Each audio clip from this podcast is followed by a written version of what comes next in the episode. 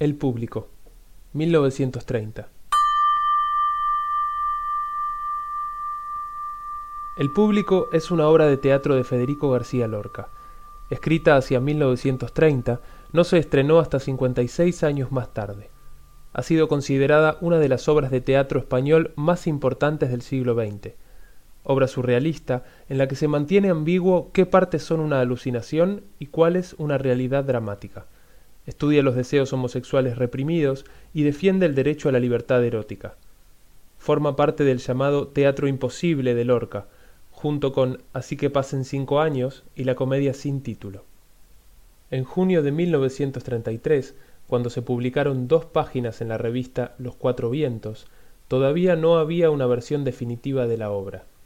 Como era su costumbre, Lorca escribía y reescribía una y otra vez el texto, realizando lecturas de las nuevas versiones entre los amigos. Martínez Nadal ha afirmado haber visto dos copias definitivas escritas a máquina pocas semanas antes de la muerte del autor, en una lectura que el poeta había dado a un grupo de amigos en el restaurante Buenavista, a la que el mismo Nadal solo llegó hacia el final. Todas estas variantes se han perdido, a excepción de un único manuscrito, probablemente una primera versión en la que falta un acto, que Lorca entregó en un paquete cerrado el 13 de julio de 1936 a Martínez Nadal, el último día que ambos pasaron en Madrid, antes de que Lorca volviese en tren a Granada.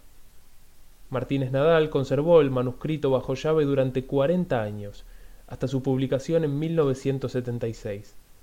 La narración de Martínez Nadal presenta algunas dudas, ya que resulta curioso el interés de Lorca de preservar un manuscrito cuando existían por lo menos versiones definitivas. Tríptico, Lorca, presentado por el Centro Cultural San Martín y Buenos Aires Cultura en Casa.